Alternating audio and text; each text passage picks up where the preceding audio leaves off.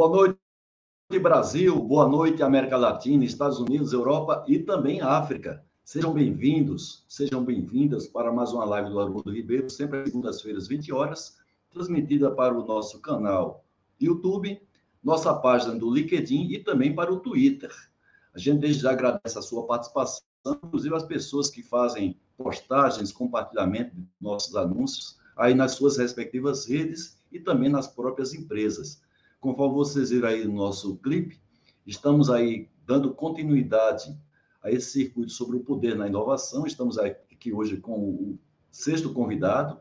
Todas essas lives ficam por tempo determinado no nosso canal YouTube, que você pode é, curtir, pode compartilhar, além de também estar no nosso podcast no Spotify, tá bom?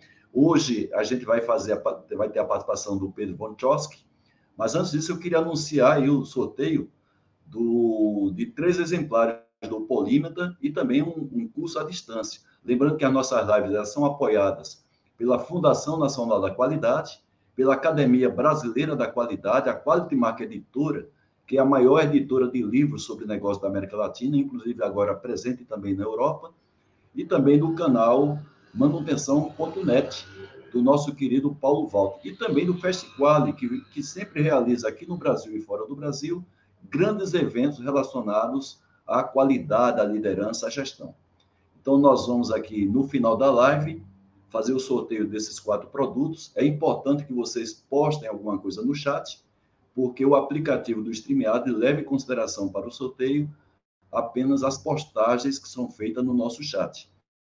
Nós colocamos daí também no nosso chat o link que você pode utilizar para você fazer inscrição e receber também um certificado de participação da nossa live de hoje. Então, sem maiores delongas, deixa eu tirar daqui e vou chamar aqui o nosso Pedro Vonchowski. Olá, Pedro, boa noite, como vai? Tudo bem? Boa noite, Cicio, prazer participar aí desse, desse debate. Pedro, o prazer é nosso, voltando a te agradecer por você ter aceitado o convite. A gente sabe muito bem a sua agenda limitada e, particularmente hoje, você está um pouco resfriado. A gente sabe que também não é fácil a gente ter que falar aí durante quase uma hora com esse incômodo né, de estar resfriado ou estar gripado. Então, é mais um agradecimento que a gente faz. Né? Prazer muito grande eu tive ao lhe conhecer pessoalmente, já conhecia toda a sua carreira desde a Alceno, a Ultrapar, você foi presidente da Ultrapar, fora outras empresas que você até hoje é membro de conselho, já foi presidente de conselho. O seu nome é um nome muito conhecido no meio empresarial, e eu tive o prazer de conhecer você no evento da Fundação Nacional da Qualidade, que nós tivemos presente. E graças à apresentação fantástica que você fez, é, deu origem, inclusive, ao tema da nossa live de hoje, onde você apresentou é, quais são aqueles pontos que você considera interessantes para que o nosso governo priorize a questão também da inovação, para a gente ter uma indústria, principalmente no nosso meio industrial, uma vez que você participa da Fiesp, você é presidente do Conselho de é, Inovação e Competitividade da, da Fiesp, e a gente sabe o quão a inovação é importante também para a indústria, porém depende parte também disso do nosso governo. Então, um prazer muito grande eu tive em conhecer e você prontamente ter aceitado o nosso convite, Pedro. Muito bem. Eu queria, eu queria... Já começarmos aí.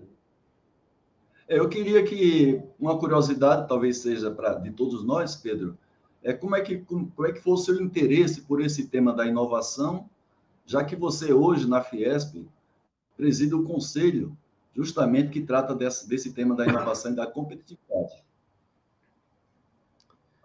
Bem, esse é um assunto que me acompanha aí ao longo de toda a minha vida, né? Eu tive uma, uma formação acadêmica na Escola Politécnica, onde eu fiz o meu, minha graduação e depois o meu, meu mestrado e meu doutorado, e, e trabalhei muito tempo na área de eh, pesquisa e desenvolvimento no setor empresarial. Eh, trabalhei algum tempo em empresas de engenharia, e depois trabalhei na, no Grupo Ultra, onde eh, dirigi a parte de desenvolvimento da Oxiteno durante muitos anos, antes de me tornar uh, presidente da companhia a Oxiteno eu presidi, eh, tive a ocasião de presidi-la por 15 anos justamente a fase principal aí do seu processo de crescimento, do seu processo de internacionalização. É, então, um pouco por causa da minha formação, um pouco por estar convencido de que a questão da inovação é absolutamente central para o crescimento e para o desenvolvimento das empresas brasileiras. Né? E se isto era verdade há duas décadas atrás, há três décadas atrás, é talvez ainda mais verdade hoje, onde temos uma, uma pressão muito grande eh, em, em torno da descarbonização da indústria, eh, em torno da digitalização das atividades uh, empresariais. Então, essas, essas tendências também fazem com que uh, a questão da inovação tenha sempre sido objeto da minha atenção e do meu interesse. Ô Pedro, e qual tem sido o papel da Fiesp justamente para fomentar esse tema da inovação, quer seja diretamente com os demais empresários, quer seja diretamente junto a algumas instituições governamentais? Eu, eu, talvez eu comece a ressaltar uh, o papel da CNI. Né? A CNI, a Confederação Nacional da Indústria, criou há mais de 10 anos atrás uma organização que hoje chama MEI, né? Mobilização Empresarial pela Inovação, Opa. que tinha basicamente dois grandes objetivos. Né? O primeiro era um, fazer com que dentro do próprio setor industrial, a atividade de inovação tivesse, tivesse eh, relevância, tivesse prestígio, fizesse parte da estratégia das empresas. E segundo, influenciar o governo para facilitar as coisas no que tange a financiamento, propriedade intelectual, uh, importação de tecnologia, exportação de tecnologia, atração de centros de pesquisa e desenvolvimento de empresas estrangeiras no Brasil e assim por diante. Então, a própria Fiesp, talvez no começo de uma maneira um pouco mais tímida, acabou criar, por criar esse Conselho Superior de Inovação e Competitividade, e ela vem há muitos anos trabalhando uh, em direção, vamos dizer assim, coerente, coincidente com esse trabalho da CNI a nível nacional. Agora, na gestão do Josué, eh, na Fiesp, houve, um, por parte dele, um renovado interesse uh, por, por discutir a questão da inovação empresarial, e, em função disso, o Josué me convidou para presidir e compor o Conselho Superior de Inovação, que uh, tem tido um trabalho muito interessante, inclusive ano passado, preparou uma série de documentos de propostas de ação um, para o setor privado e para o governo na área de inovação. Ô Pedro, e antes a gente entrar né, nos pontos que a gente vai falar aqui, os quatro pontos que você considera fundamental para que haja essa aumentação também do tema por parte do governo. Quais, quais têm sido as maiores dificuldades que você tem visto, tanto na CNI como na Fiesp? Sabemos que a Giana Sagácio, diretora justamente de inovação da CNI, esteve aqui conosco em uma das lives, a live retrasada. A live está gravada no nosso canal YouTube, então quem estiver aqui presente quiser assistir novamente a live que eu fiz com a Giana, está é, tá à disposição no nosso canal. Então, qual tem sido, na sua opinião, os, os maiores desafios que vocês têm encontrado, CNI ou Fiesp, para levar esse tema da inovação e fazer parte da cultura do nosso país? Eu acho que, em primeiro lugar, a descontinuidade das políticas de governo. Né? Então, você vê, no nível, no nível federal, houve uma redução dramática do volume de recursos dedicado à ciência, tecnologia e inovação prejudicando em muito né, o andamento, vamos dizer, o desenvolvimento de, de, de capital humano, o, o, desenvolvimento das pessoas que venham a fazer esse trabalho de, de inovação no setor empresarial. Eh, eu diria que, particularmente, a área de ciência e tecnologia sofreu muito no governo federal nos últimos anos, eh, as universidades há muito tempo eh, não têm concursos para contratar profissionais novos. os institutos de pesquisa públicos, como o INPA no, no Amazonas, ou mesmo instituições como o INPI, há muitos anos não prestam, não fazem concursos. Então, há um envelhecimento generalizado do pessoal nessas instituições, eh, retardando o processo de, de pesquisa e desenvolvimento. Há uma grande exceção, que é o Estado de São Paulo. O Estado de São Paulo, nesse sentido, é uma ilha eh, no Brasil, em Sim. função da existência da FAPESP, que é a Fundação de Amparo à Pesquisa do Estado de São Paulo, que tem, por força de dispositivo constitucional, 1% da Sim. receita tributária do Estado, o que garante à FAPESP um fluxo contínuo e seguro de recursos que ela tem aplicado uh, diligentemente no desenvolvimento da ciência e da tecnologia no Estado de São Paulo. Uh, mas a situação brasileira é pior do que a situação em São Paulo, e a situação de São Paulo é melhor em função da FAPESP, e os resultados estão aí. Quer dizer, o desenvolvimento do Estado de São Paulo, em grande parte, se deve a esse esforço eh, de décadas que a FAPESP tem feito no Estado de São Paulo.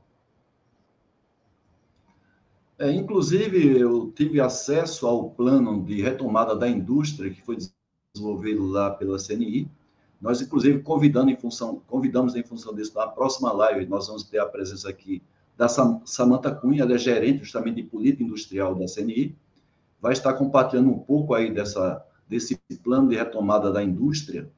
É um plano que contempla aí quase, quatro, quase 400 páginas, com quatro missões, eu tive acesso a esse documento, e em função de eu até achar muito interessante para compartilhar aqui com a nossa audiência, eu convidei a Samanta Cunha para ela vir aqui na próxima segunda-feira, dia 22, ela que é gerente de, justamente dessa parte de política industrial, uma vez que você até agora comentou essa falta de continuidade que nós temos. E São Paulo, a gente sabe que é um oásis é, em relação ao que é o nosso país como um todo. Inclusive, a questão da reindustrialização faz parte dessa missão aí da CNI, fomentar esse tema. Pedro, agora, ainda antes de entrar, como é que, como é que você acha que está o nível de inovação aqui na indústria de São Paulo comparado com outros estados e outros países? Outros estados a gente está bem na frente, né? Estou falando aqui em São Paulo, que eu estou falando São Caetano do Sul, ABC Paulista. Olha, a, a estrutura industrial brasileira é muito heterogênea. Então, isso vale para o país todo, né? e vale também para o estado de São Paulo o que significa eh, basicamente que você tem um conjunto de empresas que estão praticamente no estado da arte mundial, em termos de produtividade, em termos de capacidade de inovação, de qualidade de produtos, e você tem uh, um conjunto de empresas de pequeno e médio porte que muitas vezes uh, são empresas que têm déficit de produtividade acentuado. Né? Então, eu tenho, tenho sempre ressaltado a relevância da questão do, da difusão tecnológica, ou seja, de fazer com que eh, conhecimentos uh, amplamente já existentes uh, cheguem, especialmente às pequenas e médias empresas brasileiras, que têm um déficit de produtividade muito grande que pode ser parcialmente resolvido de maneira relativamente simples.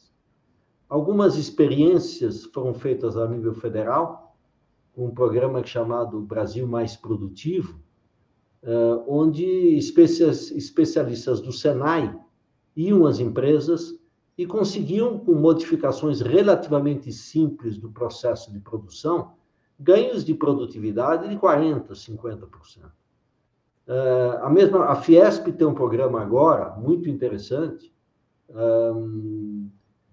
onde ela está tentando levar a digitalização eh, para as empresas do estado de São Paulo, com apoio do Senai, com financiamento do Desenvolve São Paulo, um programa concebido pelo professor Luciano Coutinho, da Unicamp, eh, e ex-presidente do BNDES, e que, tá, e que pretende atingir 40 mil empresas no estado de São Paulo.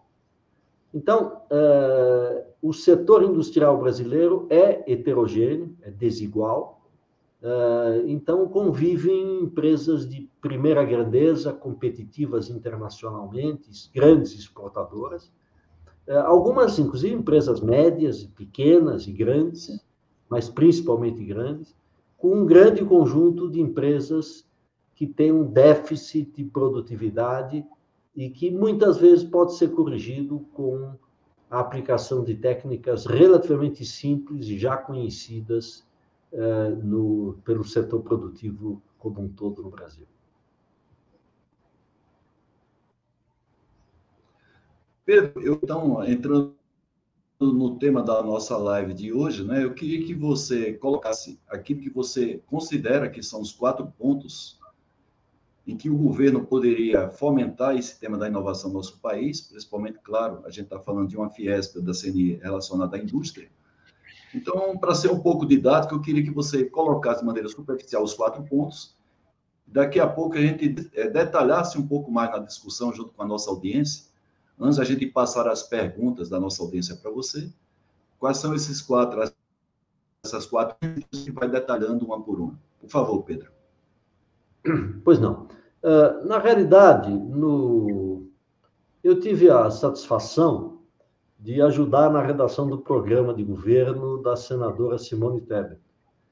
E, e neste, neste processo, é, você tem que ser muito, muito direto e muito sintético. Né? E na parte relativa à ciência e tecnologia, a gente conseguiu é, condensar as ideias em, em, em, quatro grandes pontos que eu listo a seguir e depois a gente pode detalhar se for o caso. O primeiro diz respeito a atualizar, modernizar o setor de ensino universitário e as instituições de ciência e tecnologia públicas no Brasil, que estão, como eu referi, como eu referi anteriormente, que estão ah, com pessoal insuficiente e com recursos insuficientes para fazer o trabalho de geração de conhecimento. Uh, isso é mais verdade no nível federal do que no nível estadual, como eu me referi, por causa da existência da FAPESP, mas ainda assim é um programa, uh, é um problema generalizado e que exige uma, uma, digamos, uma modernização e uma atualização dos setores de, de, de ciências das universidades públicas e dos institutos públicos de ciência e tecnologia, uh, e uma, uma, um investimento maior na formação, no treinamento, no aperfeiçoamento, no intercâmbio com o exterior de pesquisadores dessas instituições. Quer dizer, sem uma estrutura universitária sólida, sem instituições de, de geração de conhecimento uh, bem estabelecidas, organizadas, estruturadas e atrativas uh, para os, os potenciais docentes e para os docentes, é, a inovação sofre muito. Ela pode até acontecer pontualmente, mas ela sofre, sofre muito. Né? E hum, sem esquecer que a atividade central das universidades, além de gerar conhecimento, é a formação de pessoas, né? que são indispensáveis para que depois o setor empresarial é, transforme, uh, gere inovação, transforme oportunidades efetivamente em produtos. Então, essa é a primeira linha uh, que constava desse programa de governo. Né? O segundo é o fomento à inovação empresarial. Né? O, o, setor empresarial brasileiro um, investe relativamente pouco em inovação. Isso se dá, em algumas situações, pela falta de competição, em outras, pela baixa rentabilidade do setor industrial brasileiro. Quer dizer, a, a, a, inovação não se dá no vácuo, né? se dá na realidade cotidiana. Né? Então, um país com uma estrutura tributária que, que não induz a atividade industrial, é, com um, um momento com juro extremamente elevado, que é, evidentemente não incentiva o investimento, com uma insegurança jurídica. Então, existe uma série de condições externas à indústria que dificultam a sua rentabilidade e os recursos para a inovação industrial vem da rentabilidade das empresas, fundamentalmente. Então, o incentivo à Sim. inovação empresarial Sim. se dá, pela, em primeiro lugar, pela melhoria Sim. do ambiente de negócios em que essas empresas operam. Em segundo, há instrumentos específicos, muito eficientes, cuja abrangência pode aumentar, como a Embrapi, por exemplo, que é uma organização social ligada ao Ministério de Ciência e Tecnologia, uh, e que financia e subsidia um pedaço da atividade de inovação das empresas brasileiras. A gente pode falar um pouco mais sobre isso. Né? Uh, a terceira grande questão são as startups. Startups de base tecnológica, que existem também mecanismos pelas quais a gente pode incentivar. E o quarto é investir na difusão da tecnologia, ou seja, o conhecimento que já existe e que, eh, por razões diversas, não é utilizado efetivamente pela estrutura industrial brasileira. Então, esses seriam, sumariamente, os quatro principais pontos que, naquela época, se imaginava para um programa de governo na área de ciência, tecnologia e inovação. Muito bem, Pedro. Vamos fazer o seguinte aqui, para a gente poder interagir com a nossa audiência. A gente vai rediscutir cada um desses pontos, aquilo que a gente considera mais relevante, mas para não acumular aqui as perguntas, eu vou fazer um repasse e depois a gente volta a detalhar, né? Essa, cada uma dessas linhas que você considera interessantes para o governo atuar. E, queira ou não, a Simone Tebet está lá no Ministério do Planejamento e talvez essas linhas de ações que você bem colocou aqui sejam, ao longo do tempo, implementadas dentro das suas limitações. A gente sabe a complexidade que é o nosso país, em termos de implementação de política, você mesmo falou aí, a questão das interrupções de políticas industriais. Mas tem uma pergunta aqui feita pelo Carlos Cardoso, é, que ele diz o seguinte: a Malásia traçou nos anos 60 uma estratégia em que cada uma das 17 unidades da federação, como se fossem os estados ou as províncias, focassem em uma área de vocação natural e por conta disso, segundo Cardoso, deu um salto. Claro, a gente está falando de Amalásia, um país que não é continental como o nosso. No Brasil não funcionaria algo similar. Aí ele complementa aqui também, um pouco mais aqui. Ele diz assim: o Brasil é, um, é muito mais complexo do que a Amalásia. Isso quer falar ser, inclusive, um país continental. Mas faz sentido cada uma das 17 unidades, em vez de colocar nichos, por exemplo, a gente tem agora no Centro-Oeste um nicho muito claro lá do agronegócio. E quando a gente sai disso, a gente não tem regiões no Brasil ou estados que se destaquem em algo que, for, que seja feito de maneira coordenada, né? através de uma estratégia de um estado.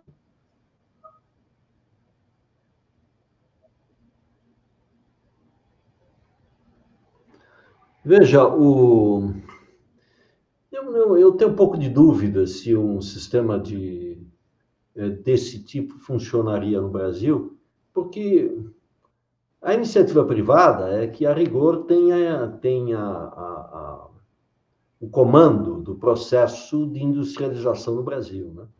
Os incentivos, eu acho que eles têm que ser, no mais possível, eh, de natureza horizontal, ou seja, devem induzir a um processo de industrialização como um todo, e as vocações naturais de cada região do Brasil vão acabar por se impor. Né? Então, é, é, natural, por exemplo, que na região amazônica um, se desenvolvam tecnologias para é, produção competitiva de derivados de cacau, de açaí, ou de castanha. Ou... Então, ou seja, aproveitando-se de fatores de fatores regionais, né? A indústria petroquímica é concentrada em alguns alguns lugares, alguns locais do Brasil por questões históricas, né? No Rio Grande do Sul, em São Paulo, Sim. na Bahia, em menor grau no Rio de Janeiro, um pouco em Pernambuco. Sim. Então já existe uma certa divisão. A, a indústria de alimentos é muito forte em estados como Santa Catarina, Paraná, então, cada região do Brasil já tem uma certa, uma certa tradição em determinados Sim. setores da, da indústria. Eu sou um pouco cético de um excesso de intervenção governamental. Então, na medida do possível, medidas de natureza horizontal, eu acho que são melhores e elas vão acabar por, por, por fazer com que a competitividade de certas indústrias em certas regiões naturalmente favoreçam o crescimento um, da, das indústrias naqueles locais. Veja que hoje, em grande parte, acontece o contrário. A estrutura tributária brasileira acaba por criar distorções. Então, existe uma indústria Sim. farmacêutica muito grande no estado de Goiás. É, por quê? Porque existem incentivos fiscais muito fortes no estado de Goiás. Então, eu não acredito Sim. que essa seja a forma mais eficiente de induzir um processo de desenvolvimento a nível nacional. Muito bem. O Jairo Martins, ele teve presente naquele evento da Fundação Nacional de Qualidade, mesmo porque o Jairo Martins foi presidente, se não me falha a memória, por seis ou sete anos. E ele pergunta com relação aos resultados da MEI, Movimento Empresarial para a Inovação, é, se você viu algum resultado assim concreto do trabalho da MEI, você também participa da MEI. A Giana esteve aqui presente e falou de maneira mais intensa sobre isso. Mas se você pudesse destacar, Pedro, talvez dois ou três resultados principais atingidos por esse movimento. Eu posso dar alguns exemplos. INPI. O INPI, que é o Instituto Nacional de Propriedade Intelectual, ele tem um, tinha um backlog de cerca de 14 anos. Então, alguém que pedisse uma patente hoje eh, só receberia essa, a, a, o certificado dessa patente no período de 12 a 14 anos. Ah, o, a MEI fez um, um movimento muito forte para fortalecer o INPI, para mudar a política de trabalho do INPI, com participação da direção do Instituto, e conseguiu reduzir dramaticamente esse backlog, tanto em patentes como em marcas. Né? Sim. Então, esse é um exemplo. Um outro exemplo é a formação do engenheiro no Brasil. Então, a MEI fez um trabalho muito profundo sobre diretrizes curriculares de cursos de engenharia, que foram adotadas Sim. pelo Ministério da Educação e que uh, melhoraram, ou vão melhorar ao longo do tempo, substancialmente a formação dos engenheiros no Brasil. Um terceiro exemplo é um, um criação de mecanismos para atrair uh, centros de pesquisa e desenvolvimento de empresas estrangeiras no Brasil, isso teve efeito e muitas empresas se estabeleceram no Brasil, baseado eh, na política que, sob, com a ajuda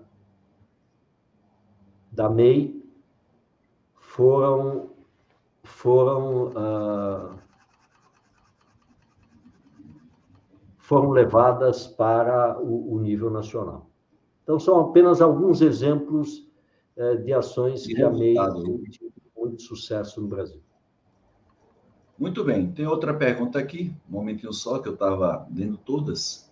O Paulo Sérgio, ele pergunta se essa questão de nós... É, é, ele está querendo provocar o país inteiro. Uma pergunta: como está o planejamento de desenvolvimento da Transamazônica, já que a BR-116 já é um problema bem resolvido? Sai um pouco do nosso contexto essa pergunta do Paulo Sérgio, que a gente está falando um pouco sobre inovação, não é? Sim, eu não, não tenho nenhuma informação sobre o desenvolvimento da Transamazônica. É. Na verdade, eu queria acessar aqui a pergunta do Marcos Roberto.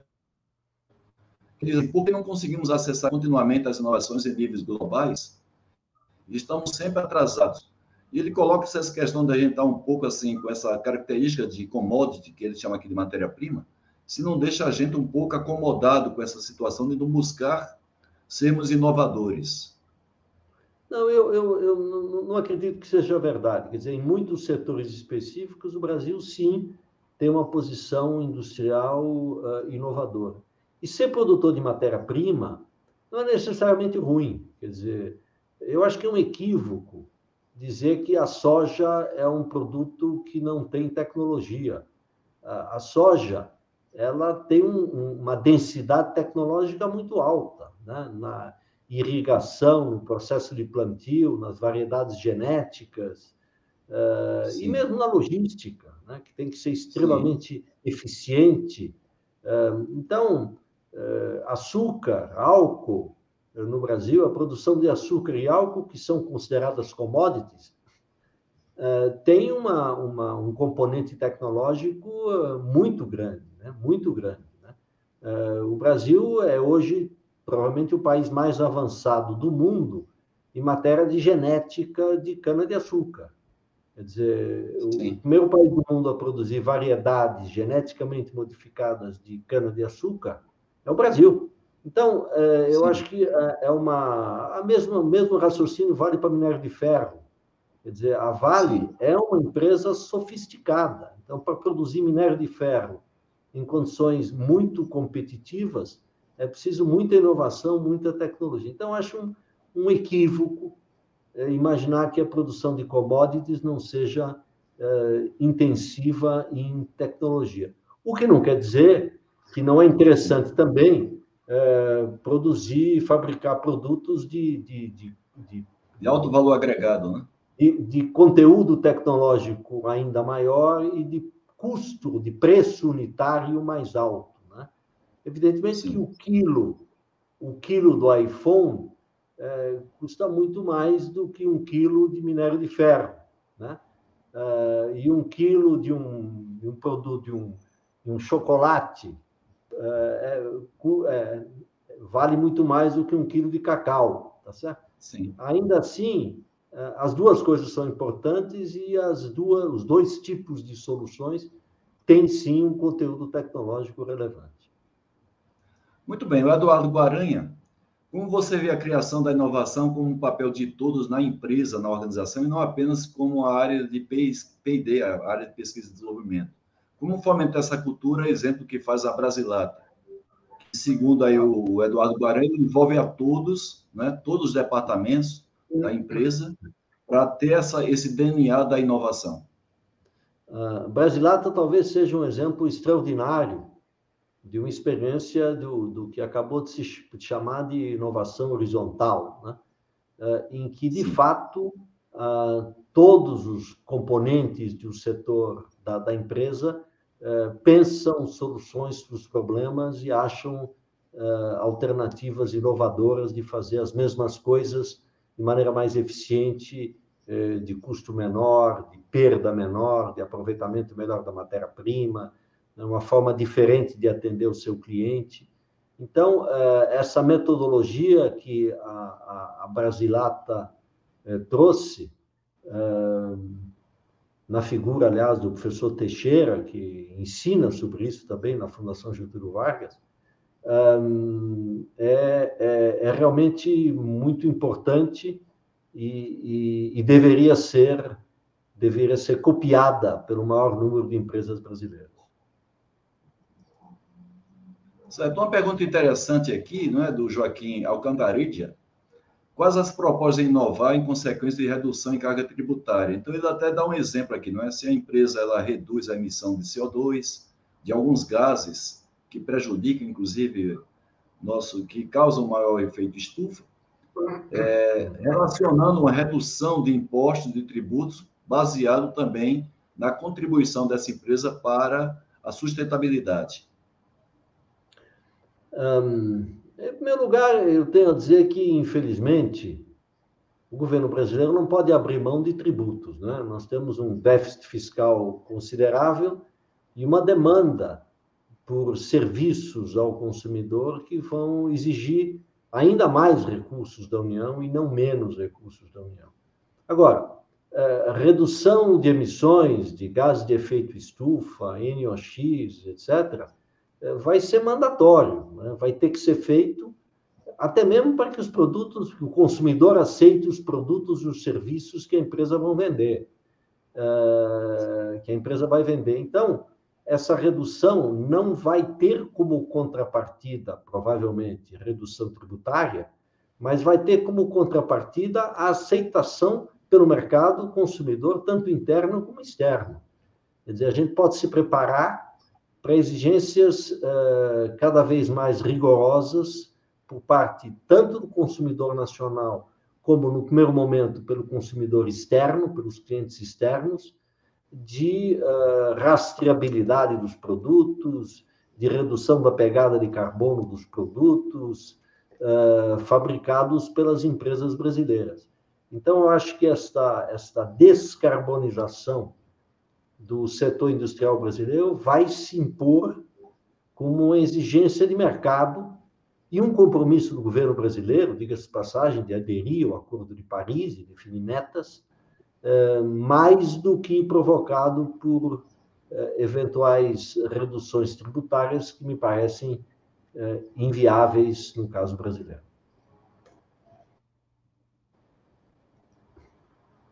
Muito bem, vamos à próxima aqui. Tem muitas perguntas aqui interessantes, viu?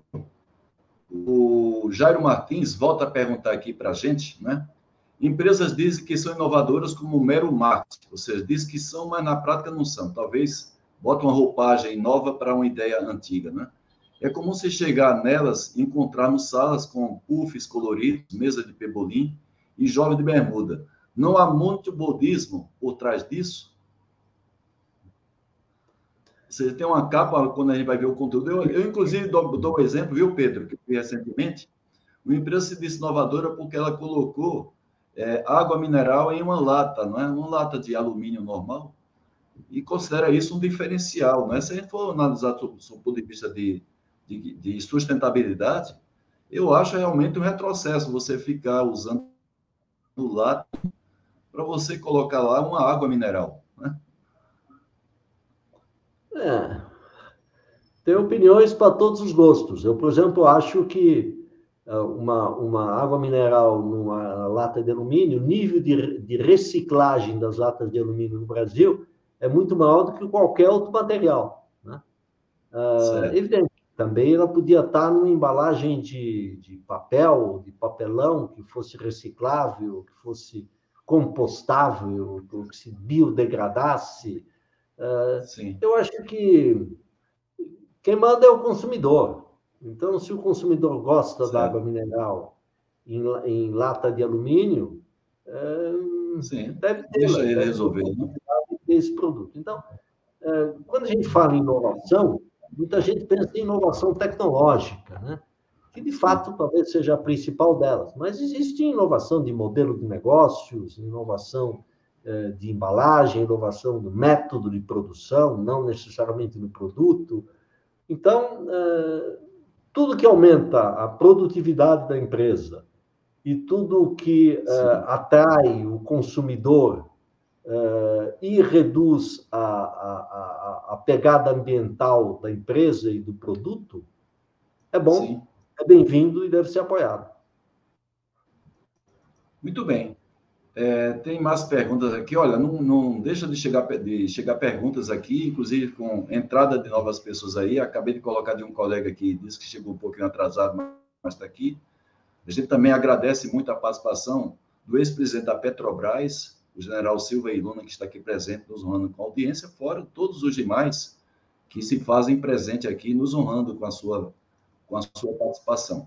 O Basílio Dagnino, ele pergunta lá do Rio de Janeiro como integrar a inovação com a economia circular, já que a gente acabou de falar, inclusive, é, sobre um tema aí da, das latinhas de alumínio, em termos de sustentabilidade, de forma que não exista um divórcio entre elas, ou seja, inovação, economia circular e sustentabilidade. É possível encaminhar com essa, essas duas vertentes aí é, de maneira satisfatória, Pedro? Eu acho que não só é possível, como é necessário. Quer dizer, hoje é muito difícil uh, imaginar um produto novo que simultaneamente não reduza a pegada de carbono da empresa ou que reduza a sua a, a, a, o volume de produtos uh, ou de que, que reduza o volume de descartes o volume de subprodutos ou volume de resíduos que a empresa gera.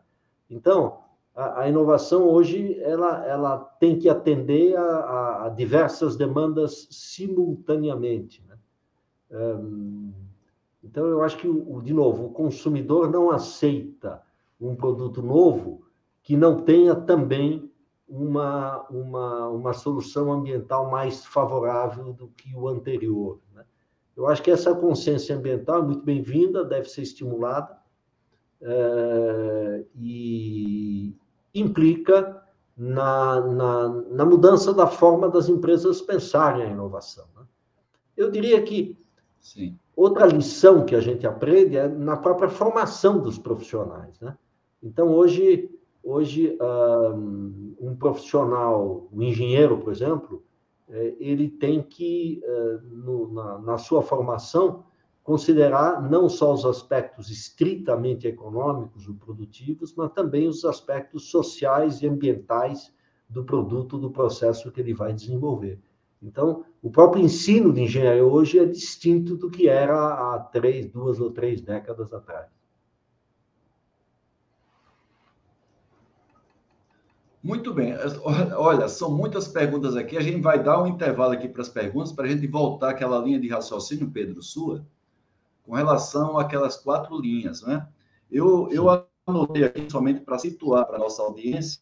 Você colocou a questão do sistema universitário, a gente sabe que nosso centro de tecnologia realmente deixa muito a desejar ao longo, talvez, dos 30 anos, a gente perdeu muito do centro de tecnologia. Você colocou aqui também como segundo ponto a questão da inovação empresarial, onde você acha que os empresários poderiam estar mais é, atentos com relação mais atentos com relação a esse tema. Terceiro ponto aqui, as startups, né, como sendo uma, uma linha bacana para a gente poder acelerar, inclusive, dar velocidade à questão da inovação. E também você colocou aqui a difusão tecnológica, como, por exemplo, o programa você colocou mais produtivo, né? a própria jornada de digitalização aí que a Fiesp está tá puxando. Então, são esses quatro pontos Agora, desses quatro pontos, Pedro, se você tivesse que elencar uma sequência de prioridade, uma sequência de implementação, já que pode ser que a gente não tenha fôlego, não tenha pulmão, para dar a mesma prioridade às quatro linhas. Qual seria aquela que você consideraria mais relevante? Eu acho que a, a, a primeira delas, necessariamente, é aquela que trata da de um certo upgrade, né, de, uma, de uma qualificação melhor do sistema universitário brasileiro, que foi muito degradado nos últimos anos. Né?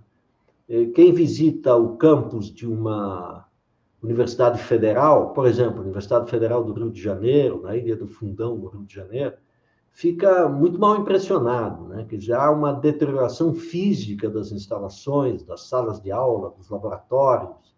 Um, eh, a falta de docentes, a falta de equipamentos nos laboratórios. Então, eh, isto dificulta muito a formação de profissionais qualificados por essas instituições.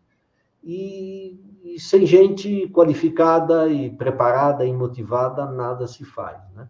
Então, eu diria que a, a primeira prioridade uh, é esta: eu visitei recentemente o Imetro, no Rio de Janeiro, por exemplo, visitei o IMPA na, na, em Manaus, e são instituições, de novo, uh, com instalações uh, claramente deterioradas, subaproveitadas, muitos prédios fechados por impossibilidade de uso. Então, eu acho que a, a, a primeira prioridade devia ser a recuperação da capacidade de, de produção de conhecimento e um clima adequado para a formação de recursos humanos nas instituições públicas de ensino e de pesquisa. Essa, eu diria que seria a, a, a coisa mais importante, o lugar por onde se deve começar. Muito bem. O, o, Moisés Ramos, ele faz uma pergunta aqui interessante. Ele diz que em 2021, de todas as solicitações para título de propriedade no Brasil, apenas 9% foram de companhias ou cidadãos brasileiros. Segundo ele, dados da ABM Marcas. Que tipo de incentivo falta a nós brasileiros, Pedro, uma vez que a gente se considera, é, vamos dizer assim, muito criativos, muitos inventivos, e a gente vê muito isso aí na, na no mercado informal formal, né? os micro e pequenos empresários, os autônomos, a gente vê muita criatividade, mas infelizmente a gente vê poucas patentes. É, você acha que faltaria um pouco mais de, de incentivo, de baixar um pouco mais é, a, a, os custos, a burocracia, os protocolos para que a gente pudesse patentear mais as nossas inventividades? Não, eu acho que não, não é por aí. Para mim, o, o número de, de, pedidos de registro de propriedade intelectual, de patentes, é, é uma, é uma decorrência do, do, do baixo nível de, de inovação das empresas brasileiras. Né? É, hoje, os, os grandes solicitadores de patentes são algumas universidades. A Unicamp, por exemplo, é, tem sido muito prolífica na, na, na, geração de conhecimento e pedido de propriedade intelectual. A mesma coisa acontece crescentemente na USP. Um, eu acho que esse, esse número de pedidos, o fato de empresas estrangeiras registrarem patentes no Brasil é positiva, mostra a relevância do mercado brasileiro, em última análise, isso é bom. Né? É, eu acho que o INPI está hoje muito mais eficiente do que esteve no passado, ainda há muito a fazer, mas já houve um grande ganho de produtividade no INPI.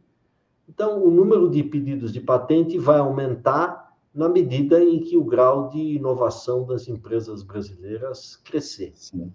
É, eu acho que será uma decorrência natural da inovação empresarial no Brasil. Tá. O, o, Eduardo Guaranha, ele volta a fazer uma pergunta muito interessante aqui. Ele diz que a gestão da inovação ainda é incipiente comparativamente aos demais aspectos da gestão empresarial. Como desenvolver essa prática, principalmente na educação dos líderes de pequenas e médias empresas? Você sabe se a, o, a Sebrae tem alguma coisa nessa linha, Pedro? Tem, tem. O Sebrae tem investido muito em inovação. E o Sebrae Tech, né? No treinamento de pessoal é, voltado para a inovação. E a própria formação de engenheiros no Brasil, hoje, é, inclui muito mais aspectos é, práticos, tecnológicos, de inovação, né? o que, por exemplo, o INSPER, por exemplo, está revolucionando a formação de engenheiros no Brasil, ao fazer com que a formação se dê em torno de um projeto inovador, um projeto efetivo de aplicação industrial. Né? Quer dizer, o conhecimento na matemática, da física da química se dá em função da necessidade que o aluno tem, sente da, da, daquela informação para desenvolver o produto ou o processo no qual ele está trabalhando. Isso muda inteiramente a motivação é, do, do aluno ao estudar essas matérias consideradas como básicas um, e que, em geral, não estão assim na grande lista de prioridade dos, dos estudantes de engenharia. Né? Então, uh, eu acho que a, a, alteração da formação, o incentivo à participação em concursos, prêmios, uh, a Escola Politécnica da Universidade de São Paulo, por exemplo, tem um fundo patrimonial que incentiva a participação em competições de produção de foguetes, carrinhos de rolemã, uh, carros movidos a energia solar e assim por diante, o que faz com que os estudantes criem desde cedo uma, uma, uma vocação, desperte neles uma Sim. vocação inovadora que eles vão levar para a vida e vão acabar contaminando Sim. com o vírus da inovação as empresas nos, nas quais uh, trabalharão uh, no futuro. Então, eu acho que investir na formação dos profissionais, investir nas startups, nas incubadoras de base tecnológica, investir, Sim. incentivar docentes um, das universidades e, e mestrandos e doutorandos das universidades que tenham ideias interessantes que possam ser transformados em atividades produtivas, empresariais, a desenvolveram as suas empresas de base tecnológica, eu acho que esses são os mecanismos que me parecem mais eficientes para difundir esse espírito de inovação pelo, pelo setor uh, empresarial brasileiro. Muito bem, tem uma pergunta também muito interessante aqui do José Luiz Lopes, já esteve conosco aqui na, em nosso circuito de lives do ano passado.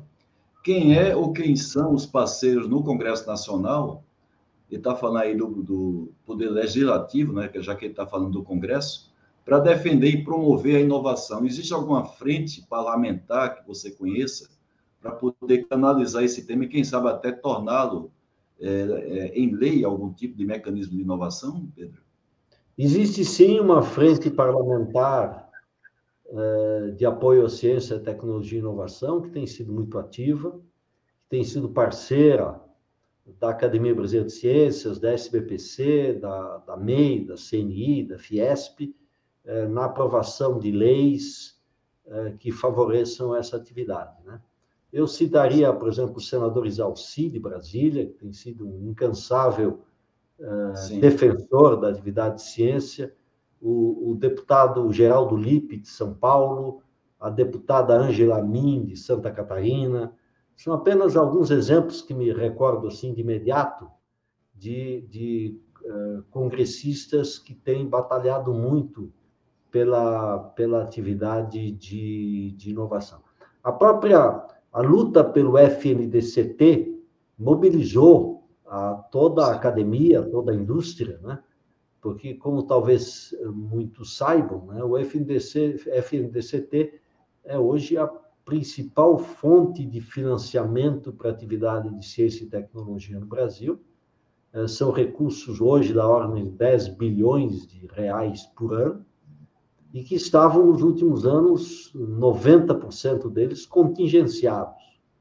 Sim. É, a comunidade como um todo, empresarial e acadêmica, conseguiu aprovar uma lei no Congresso Nacional proibindo o contingenciamento, eh, essa lei foi, os artigos desta lei que tratavam deste assunto foram vetados pelo então presidente da República, e nós hum. conseguimos, eh, no conjunto, a indústria, a comunidade acadêmica, eh, com a ajuda destes deputados e senadores e muitos outros, derrubar no Congresso o veto, o veto presidencial eh, restabelecendo a integridade do, do FNDCT, que a partir deste ano será inteiramente aplicado no seu destino original de fomento à ciência e tecnologia e inovação.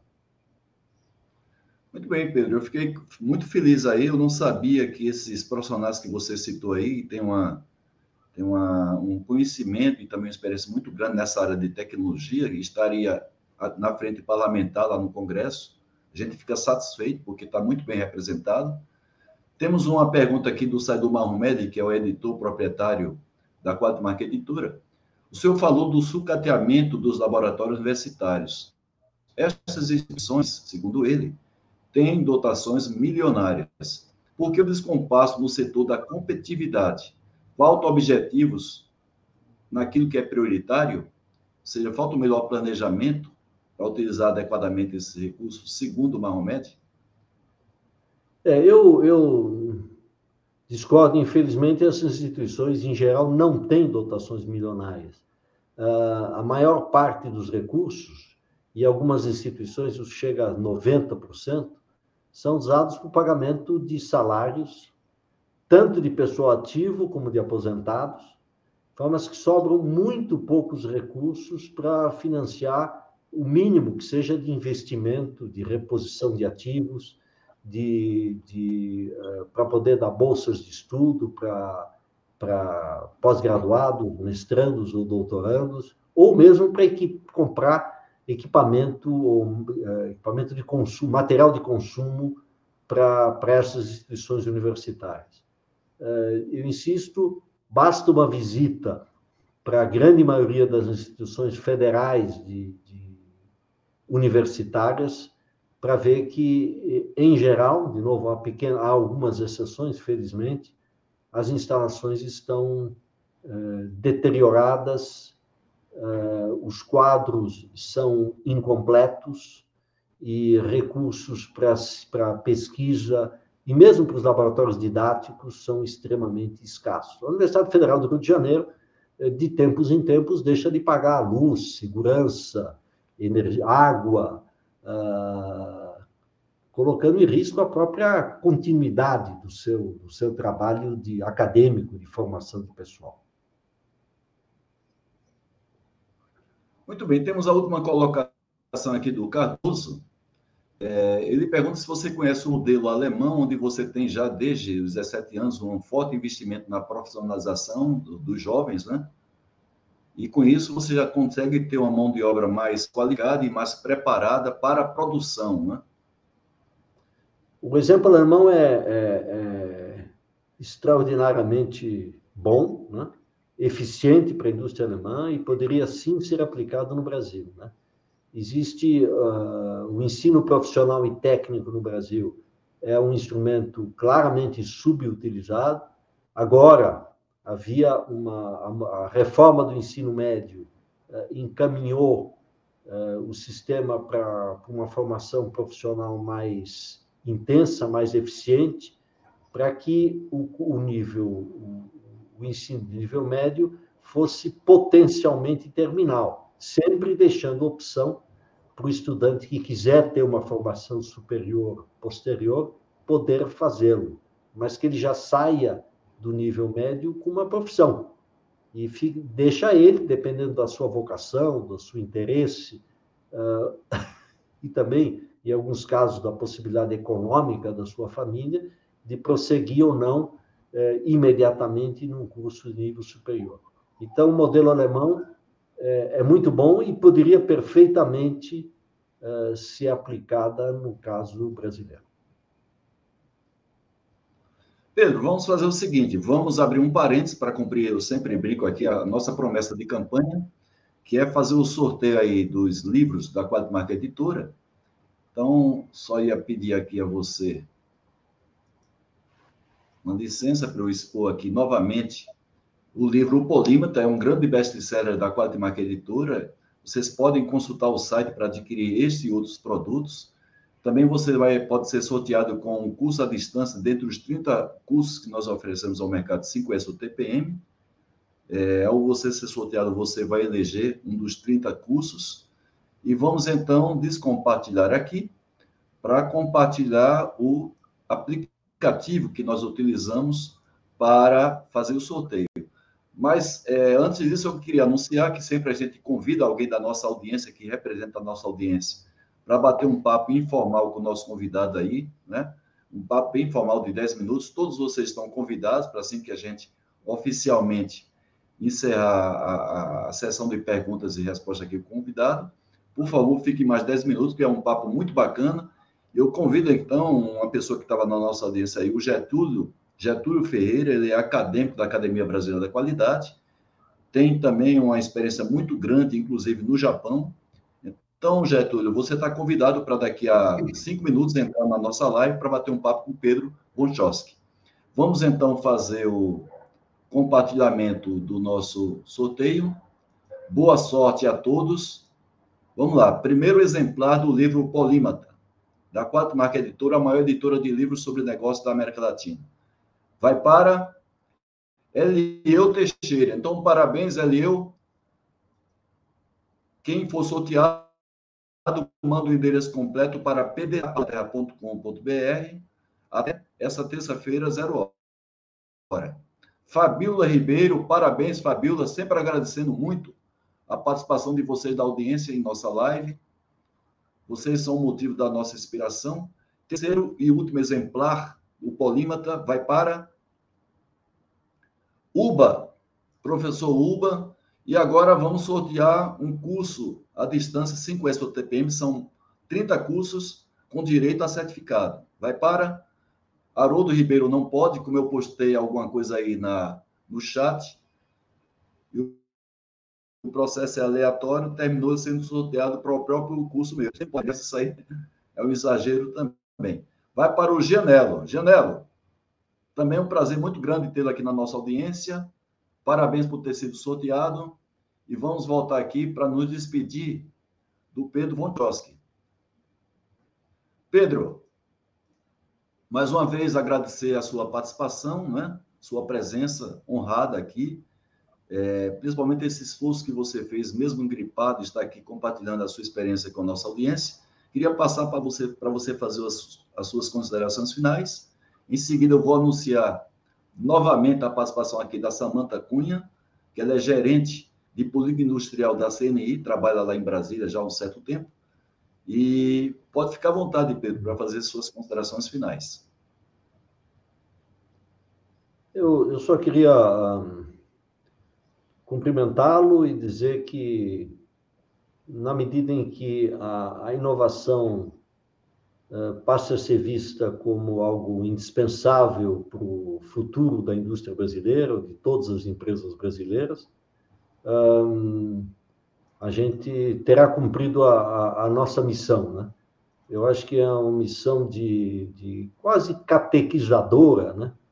De fazer com que toda a sociedade entenda que uh, a inovação induz a produtividade, que induz a riqueza, que induz a distribuição de renda, que, que induz a, a justiça social. Então, eu acho que a, a, a inovação é, tem que estar no centro da atenção tem que ser foco, porque dela decorrem é, coisas, atitudes positivas que levam, em última análise, ao crescimento é, do emprego, da indústria e do país.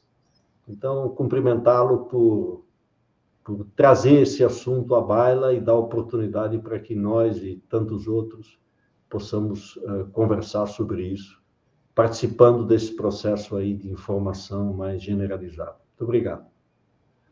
Muito bem, Pedro. Então, convidamos a todos para, a partir de agora, um bate-papo. Convidei o Getúlio, ele já está, já está aqui na nossa sala de espera. E fiquem conosco, mais 10 minutos para ter um papo aí bem informal com o Pedro Vonchowski e o Getúlio Ferreira, lá do Espírito Santo. Né? Deve estar falando com a gente da cidade de Vitória, belíssima cidade de Vitória.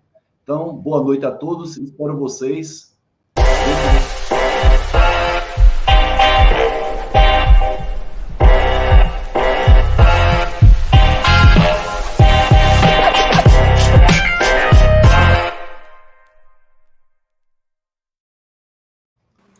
Boa noite, Getúlio. Boa noite.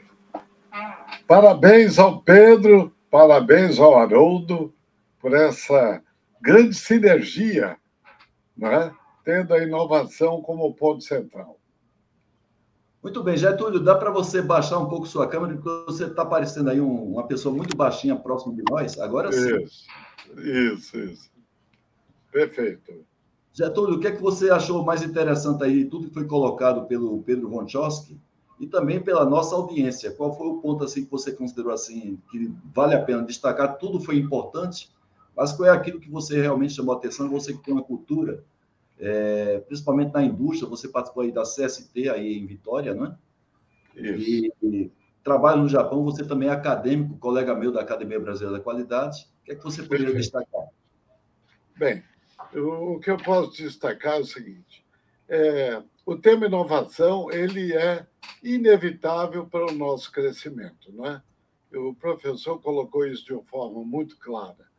É, o que eu percebo, veja bem, é, tem um professor aqui da Universidade Federal do Espírito Santo que ele sempre fala o seguinte: inovação é aquilo que dá nota fiscal. Né? Então, aquilo que gera valor para o cliente, mas que dá rentabilidade para a empresa. É lógico que nós temos um caminho imenso. Né? Pedro colocou isso de forma muito clara. Eu, eu acabo fazendo uma ligação aqui com o professor Demi, quando ele diz do ponto número um dos seus 14, que é preciso ter constância de propósito, não é? Buscar melhorar sempre. E isso, na minha experiência, que você salientou aí com os japoneses, foi uma coisa muito clara, muito concreta, é? De buscar sempre aquele resultado, agregar valor naquele processo, criar um, uma relação entre o Kaizen e o Kairio, que é a inovação, né? proporcionando assim resultados magníficos para um país pequeno, né? cheio de, de dificuldades a serem vencidas, portanto, é, é, mas completamente comprometido com esse ponto. Eu, eu sinto, sabe, é, professor e Haroldo, eu trabalhei no movimento empresarial para inovação no Espírito Santo, rodei várias cidades polos do estado. E o que eu posso tirar de conclusão que, infelizmente, é, eu não tive assim uma boa é, resposta por parte dos empresários. E isso não é só com a inovação. Já tínhamos testado aí com o PGQ do Ministério da Ciência e Tecnologia, com o amigo Reinaldo, né? onde a gente lutava, lutava, e mesmo sendo recurso a fundo perdido, a gente não tinha adesão necessária. Então, eu acho que ainda está aquela questão pendente. Tem que fazer com que os empresários assumam esse papel transformador. Eu acho que aí nós vamos ter um crescimento é, é, bastante significativo.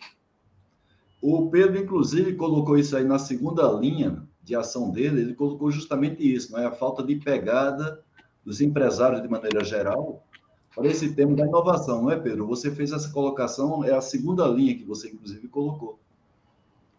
É, eu queria, eu queria ressaltar que a, a, a MEI, na sua origem, a Mobilização Empresarial pela Inovação, da CNI, ela tinha dois objetivos. Primeiro, influenciar as políticas públicas, influenciar o setor público, e, e, mas o primeiro objetivo grande era é, levar a questão da inovação, tirar a inovação do gueto do especialista dentro da empresa e levá-lo para o primeiro nível das empresas brasileiras. Né?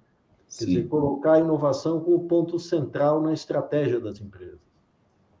E eu acho que se conseguiu um avanço considerável nesses mais de 10 anos que a MEI está operando. Então, no começo, era muito difícil atrair empresários para participarem das reuniões do, da, da MEI. Hoje é o contrário, hoje nós temos um excesso de demanda e, por limitação de espaço, eh, fica difícil acomodar todos os interessados em participar da, da, das reuniões da mobilização empresarial pela inovação. Né? É, tanto é que ela teve que achar outras soluções, né? além da, da, chamada reunião de líderes, que acontece quatro, cinco vezes por ano, se criaram os chamados diálogos da MEI, que são mais especializados, que são também para o nível médio das empresas brasileiras, e foi uma forma de democratizar, digamos, o acesso à, à informação no que tange a inovação. Então, este objetivo de tirar a inovação da área da especialidade e, e, e colocá-la na sala de reuniões do, do, do, do, Conselho de Administração e da diretoria das empresas brasileiras, eu acho que foi, pelo menos em parte, é, alcançado. Muito bem, viu, Pedro? É, Getúlio quer fazer alguma consideração final para a gente, então, nos aproximarmos da conclusão da nossa live, Getúlio?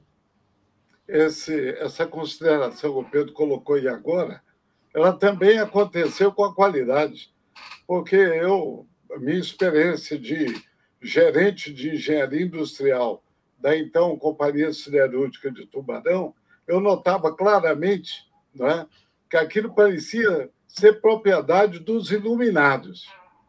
Enquanto o pessoal que estava na, na produção, no processo, não é, ficava sendo estigmatizado por ser apenas não é, um peão da linha de frente. Então, acho que é, isso aí é um problema que a gente tem que lutar sempre para poder vencer e desdobrar isso ao nível da execução.